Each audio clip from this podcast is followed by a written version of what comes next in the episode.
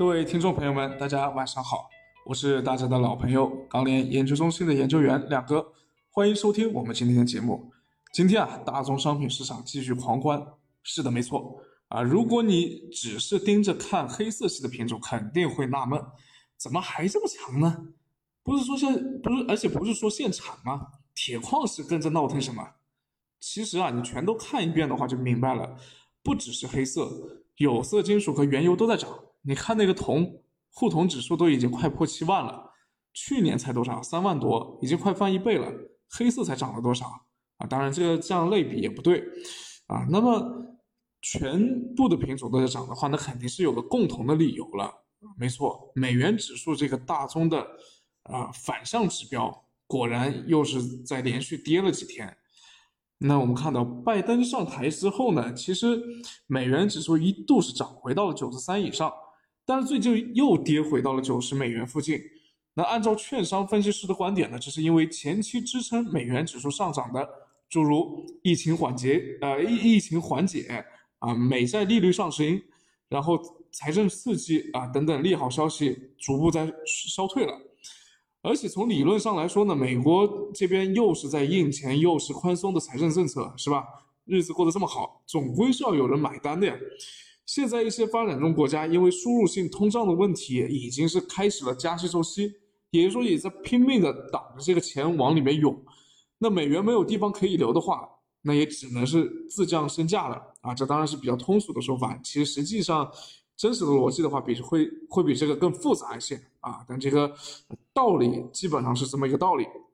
当然啊，以上说的都是宏观面的，从计价货币的角度来看，近期大宗的普涨。那么现货市场具体情况怎么样呢？供需基本面有什么变化呢？有请建筑钢材分析师曾亮来为我们分析一下建筑市建筑钢材市场的情况。好的，主持人，今天国内的一个建筑钢材价格啊，整体是大幅拉涨。现主要城市的一个螺纹钢均价是五千二百零三元每吨，较上个交易日是上涨了六十六元每吨。具体来看的话，呃，钢坯价格继续走强，上午国内多数地区的一个建筑钢材价格是延续涨势，其中华东地区的一个价格涨幅较大。呃，从成交来看的话，呃，整体的一个高价资源成交是有有所受阻，市场的一个投机性需求也是有所放缓。呃，下游还是按需采购，整体的一个成交是相对一般。呃，目前来看的话，北方地区的一个钢厂环保限产仍在发酵。然后供给侧收缩预期下的话，对现货价格支撑作用比较强，而预计短期国内的一个建筑钢材价格会延续涨势。同时考虑到近期的一个现货价格，呃拉涨过快，高价资源需要一定的一个时间消化，所以预计呃建筑钢材价格整体的一个涨幅或有所收窄。好的，现货面我们看还是比较谨慎的。接下来有请热轧分析师张以明。好的，主持人。嗯，今天热轧板卷全国主要城市价格是大幅上涨，那么主要也是受周五夜盘拉升的一个影响吧。早盘现货市场的报价是大幅拉涨的，但是涨后呢，市场成交是还是仍然比较好，整体投机需求是比较强的。那么午后呢，市场报价呃仍然有小幅探涨出现，整体市场心态还是比较好。目前受宏观政策推动，加上基本面整体压力不大的一个情况下。维持了价格的一个继续向上，那么短期市场认为是一涨难跌。另外，市场近期整体比较关注，大家可能比较关注出口退税的情况。那么，个人认为呢，目前国内的价格就算是取消了出口退税，那么对比海外的价格是依然是还是低的，仍然还有价差。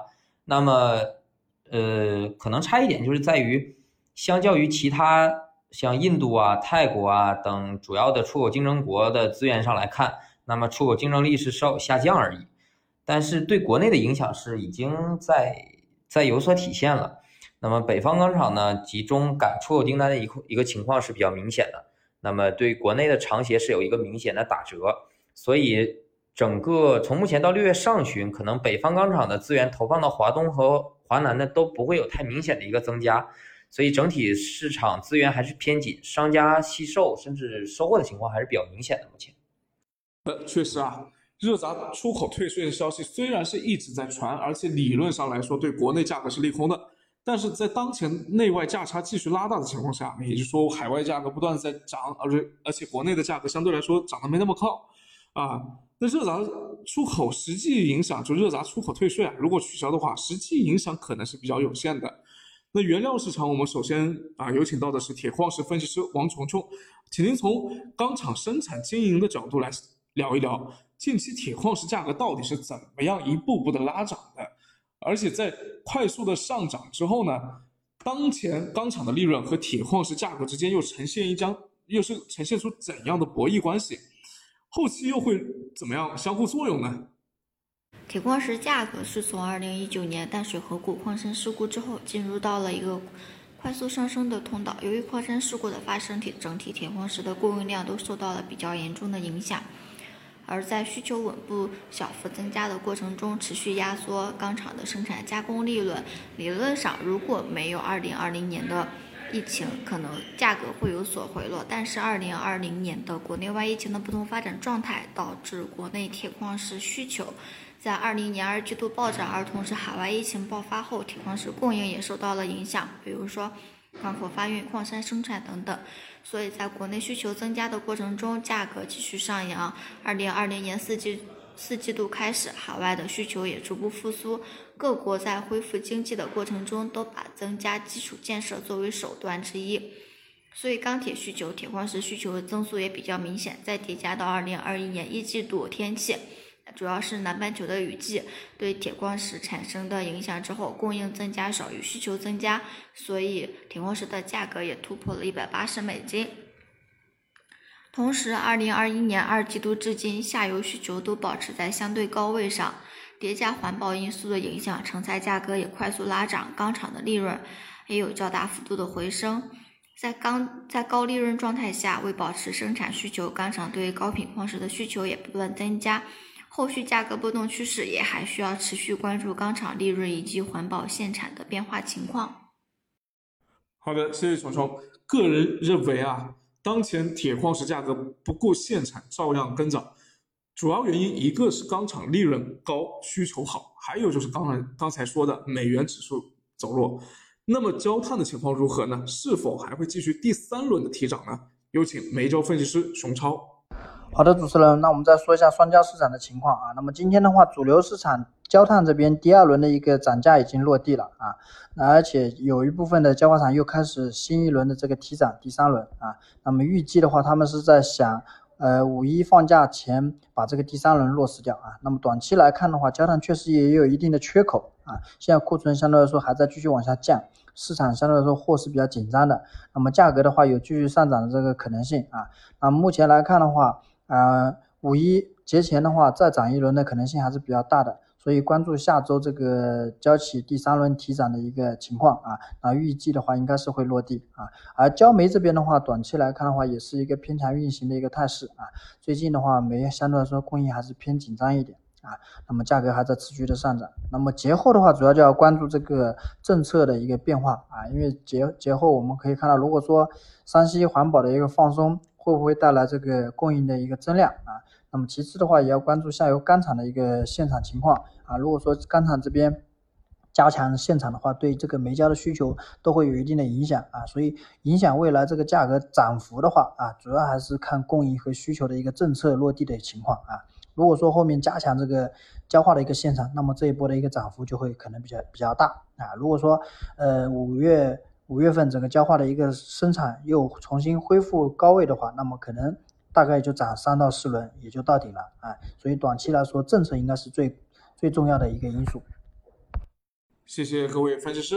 今天啊，每个品种都讲得很仔细。最近也有听众朋友说，钢厂五月份的期货价格啊，就是出厂价格又大涨了几百，甚至有些钢厂准备。跟着涨几百块钱，那是不是说明后面的价格一定会涨呢？梁哥要说啊，梁哥说这个不一定。钢厂出厂价格是钢厂单方面定的，可以理解为是钢厂的一个态度的表达。但是最终这个结算价格能不能涨那么多，还是由市场交易价格说了算的。也说，如果说这个市场的批发价格后面还是跌了，那么钢厂还是要给他的协议户去追补的。不过刚，不过亮哥也是了解到啊，其实很多钢厂也并不看好下半年的这个市场，或者说啊，至少当前这么高的利润，后期大概率的是要收缩的。所以啊，很多钢厂都是想趁着当前市场依然火热啊，利润依然是高的情况下，主流的钢厂出厂价格现在一定是会纷纷的上调，赶紧趁着这一把多赚一点。所以最近要指望钢厂主动跌价就别想了。那么什么时候钢厂，什么时候这个价格能跌下来呢？我想也就是消费开始下降啊，钢厂这个卖货卖的没那么顺利的时候，价格才有可能跌下去。所以重点还是看看接下来消费能不能继续撑得住，这个才是关键。那以上就是今天节目的内容，欢迎大家，感谢大家收听啊，欢迎明天继续收听。